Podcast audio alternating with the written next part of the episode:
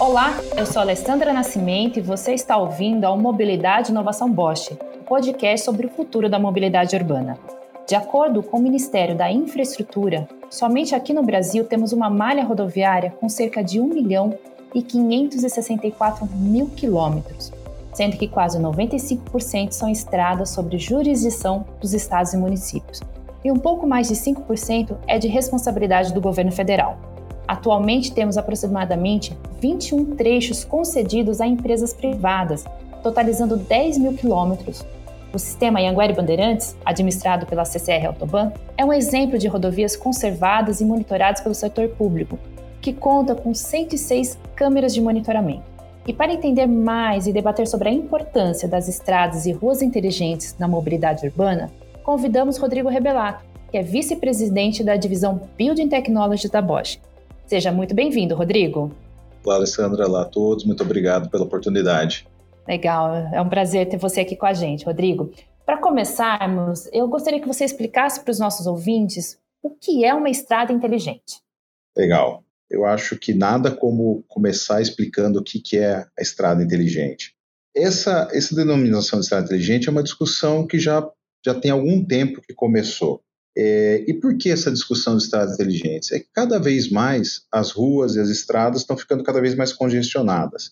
E isso é um grande problema, um desafio para os planejadores das cidades, para os engenheiros de tráfego. Por quê? Porque isso impacta diretamente na qualidade de, do usuário dessas vias. Ou seja, eles têm um grande desafio de como melhorar a mobilidade, a segurança e o uso eficiente dessas estradas, dessas ruas, num ambiente onde a cada vez mais elas estão sendo uh, saturadas por mais automóveis uh, utilizando as mesmas vias. Então, para explicar o que, que é uma estrada inteligente, é só a gente lembrar um pouquinho como eram as estradas. Né? Ou seja, primeiramente não tinha nenhum tipo de suporte de tecnologia, depois a gente começou a ter tecnologias que a gente chamaria de baixa complexidade, que basicamente eram alguns sensores de detecção e que utilizavam câmeras e alguns painéis nas rodovias dando informações.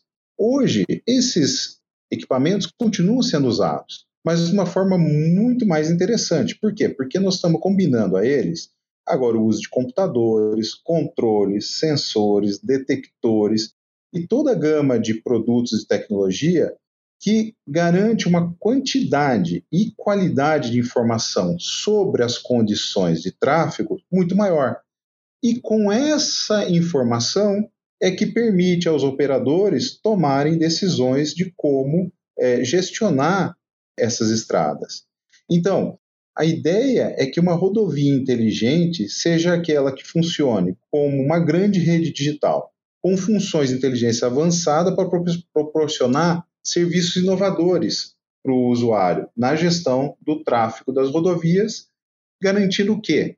O que, que interessa bastante ao usuário, mais agilidade e segurança. Ah, interessante isso. E a gente tem exemplos de estradas inteligentes aqui no Brasil? Sim, temos. O Brasil, como você falou na introdução, assim, tem uma malha rodoviária muito grande, ou seja, temos uma grande área para aplicação dessa estrada inteligente.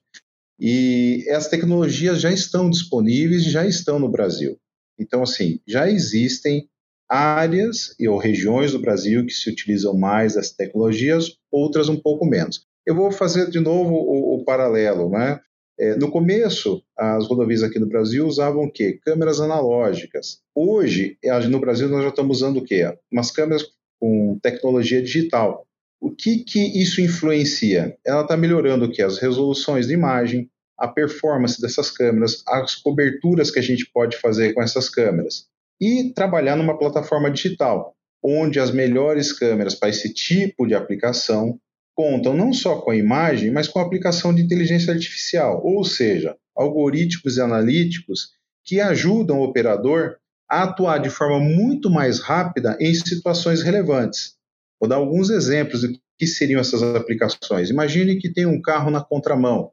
A câmera com esse nível de tecnologia, ela não só ela vai filmar isso, que não é tão interessante hoje em dia, que a câmera analógica também fazia, mas o que, que é um interessante? é que ela vai reconhecer esse, essa situação de emergência e vai avisar o operador o que está acontecendo. Mas é muito mais que isso, né? Quando seu veículo tem algum problema, ele para no acostamento, então rapidamente a, o operador vai conseguir notar que tem alguém que está em situação de emergência. Se tiver pessoas caminhando na pista, o que pode representar um grande risco a ele e aos usuários da rodovia, identificação se tiver fogo na pista, e aí vai, né? Como leituras de placas, identificação se tem animais na pista. Ou seja, tudo aquilo que dá ao operador uh, uma resposta muito mais rápida às situações que podem ocorrer. Por outro lado, essas câmeras, elas podem também estar é, integradas, como eu falei anteriormente, aos painéis de mensagens da rodovia, que vai gerar direcionamento de informações de como estão as condições na rodovia e também alertando de riscos potenciais que estejam acontecendo. E vamos pegar um caso um pouco mais extremo. Imagina um túnel, né, onde você tem é, a aplicação dessas tecnologias e aconteceu um caso de emergência.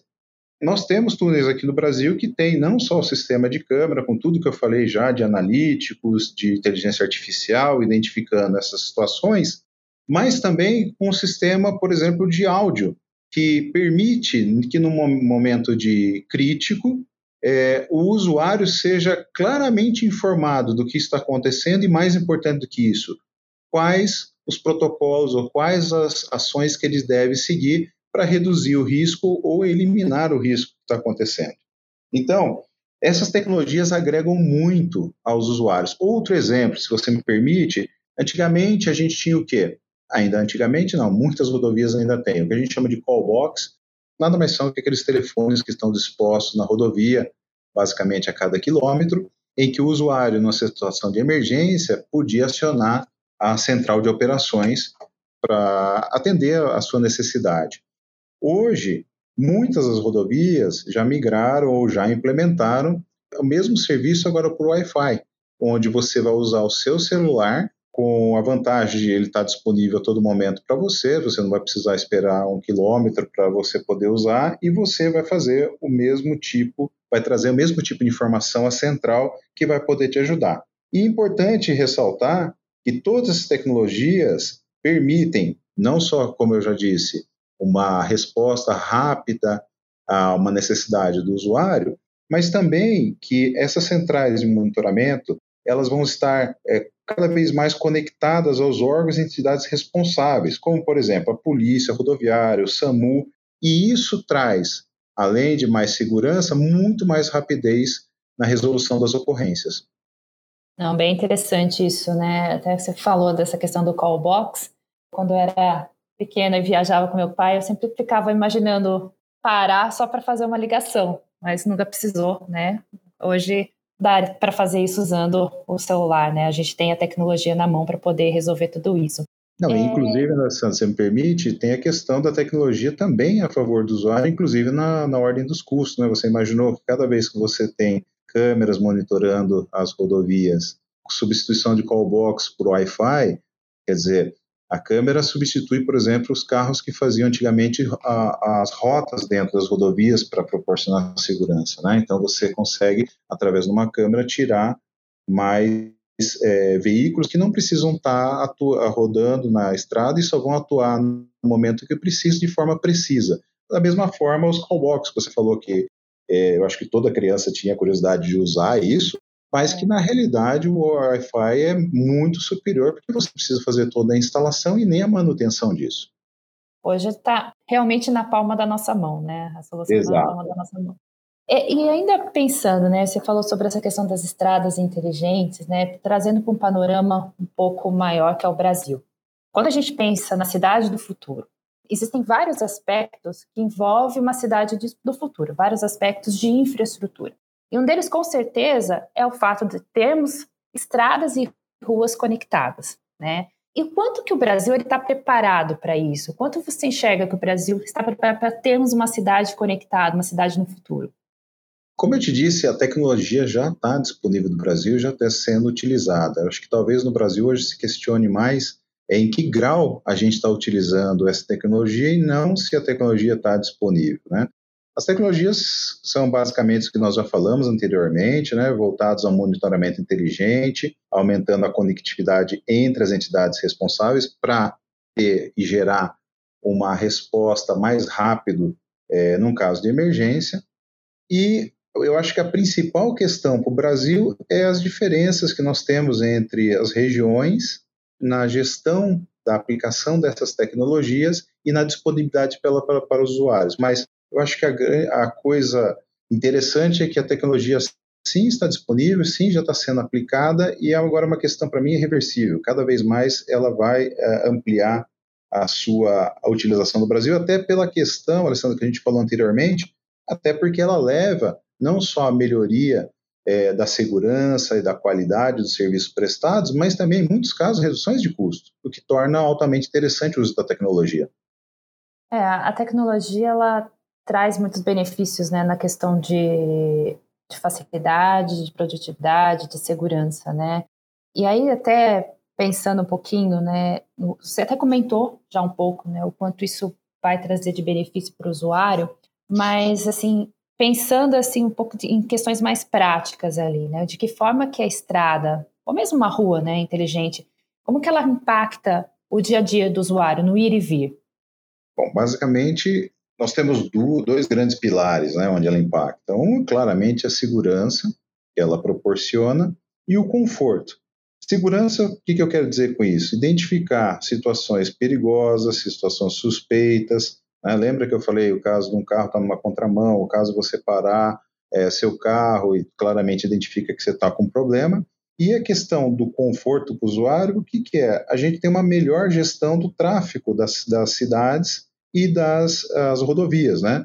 Para garantir o quê? Uma melhor mobilidade, evitar congestionamento, é, melhorar as rotas, melhorar a visibilidade de como o controle de tráfego pode atuar em determinadas regiões para garantir o quê? A mobilidade do trânsito, que é um grande problema, principalmente para as grandes cidades. A tecnologia, onde ela entra nisso? Né?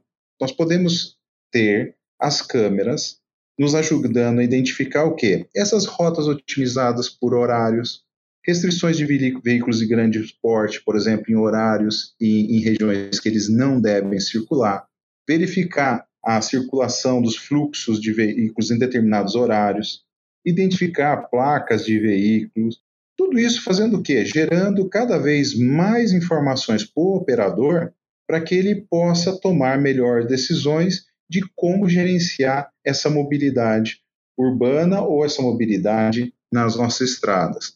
Ainda na questão da segurança, também é possível você utilizando essa tecnologia identificar aglomerações nas cidades que estão acontecendo de forma é, em horários e em, locais que não deveriam estar acontecendo, movimentações suspeitas como alto fluxos de automóveis em horários não usuais e até coisas como pichações e, e proteção patrimonial. Então, usando esses dois pilares da segurança e do conforto, é onde eu acredito que o usuário é mais impactado ou que ele toma mais benefícios dessas tecnologias no seu dia a dia, claro.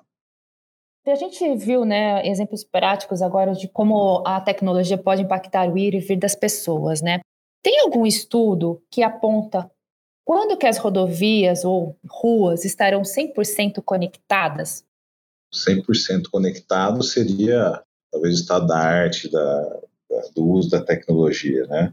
O que existe hoje é um estudo de quais são as tecnologias que melhor se adequam a isso, sim, objetivando uma, uma utilização 100%. O que também passa, lembrando, né, a utilização é a aplicação da tecnologia. Como eu disse no começo, a tecnologia está disponível. É mais uma questão hoje de que recursos a gente tem para aplicar e aonde ela tem maior validade para ser utilizada mas não há dúvida nenhuma que a tecnologia ela avança e avança rapidamente. Né? Isso gera também, como qualquer outra área de tecnologia, alguns, é, algumas evoluções, mudanças de padrões que são utilizados. Então, é uma, uma tecnologia que está em crescimento, está em evolução, deve passar por mais processos onde a gente vai definir quais são os padrões, tecnológicos mais utilizados,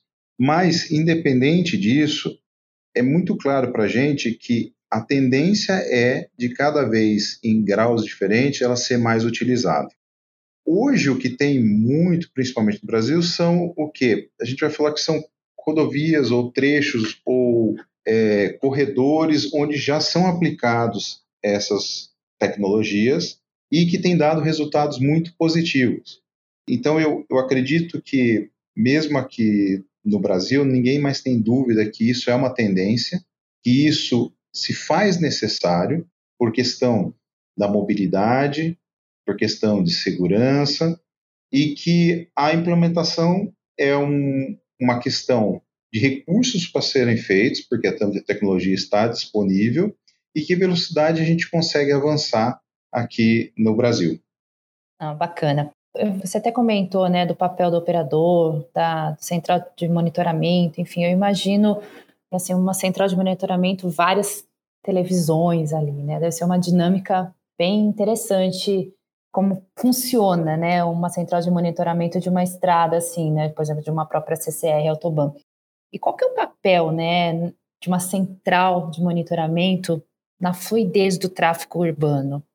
Bom, o papel deles é principal. Né? Sem eles, vamos dizer, a, tecno, a, a, a inteligência do processo é, são eles que vão tirar, né? Ou seja, eles estão coletando os dados e estão tomando decisões e claramente eles estão na ponta para dar o suporte é, ao usuário e, e às rodovias.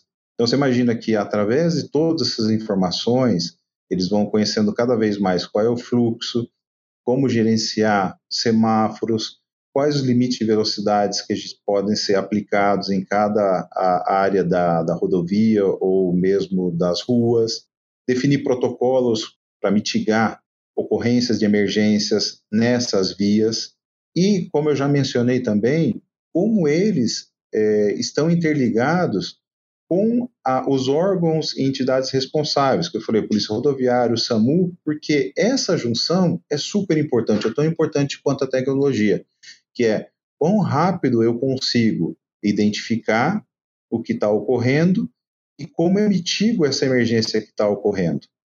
Porque a tecnologia nos proporciona não só a inteligência, ou seja, como gestionar de forma melhor, mas também como reaccionar. E uma coisa, Sandra, que você falou que é muito interessante é isso, né? Quando a gente fala de uma central, todo mundo pensa exatamente né, nos monitores.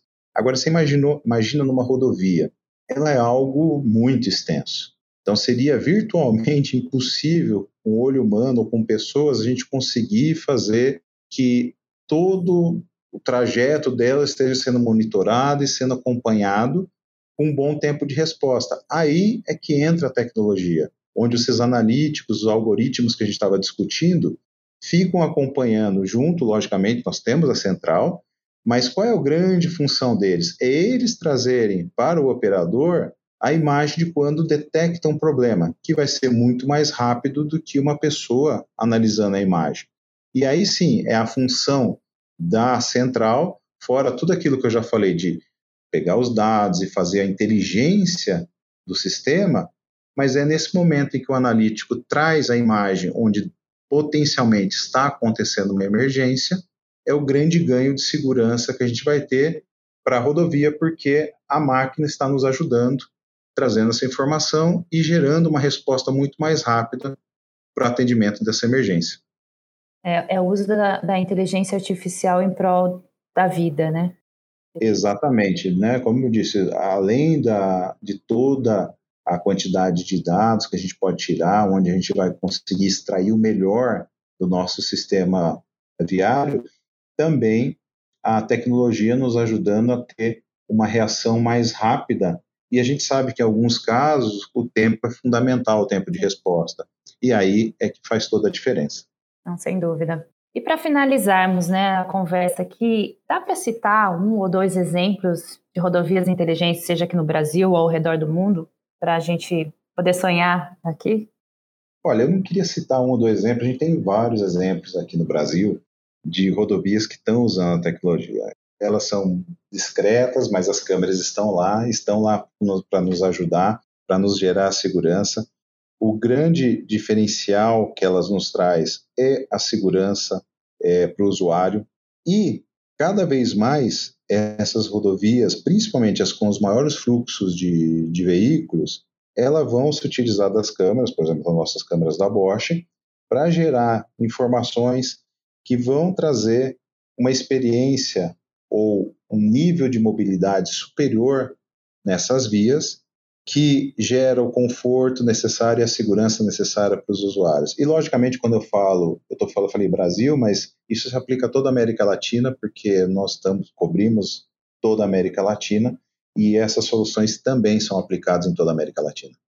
Ah, muito interessante tudo isso. Então, a próxima vez que a gente for andar pelas estradas por aí, a gente pode ter certeza que estão seguros, de ponta a ponta. Existe um caso que é mais conhecido, passou até na, numa rede aberta, é, de uns tucanos, não sei se você teve a oportunidade de ver, é bem famoso, onde os tucanos, as nossas câmeras captaram a imagem desses tucanos que pousavam ali perto de onde fica o monitoramento, especificamente nesse caso na entrada de São Paulo, uma qualidade ótima de imagem, mas assim, é, mostrando que as câmeras estão lá e tudo que ocorre, que a câmera está acompanhando exatamente tudo que ocorre é, ao redor dela.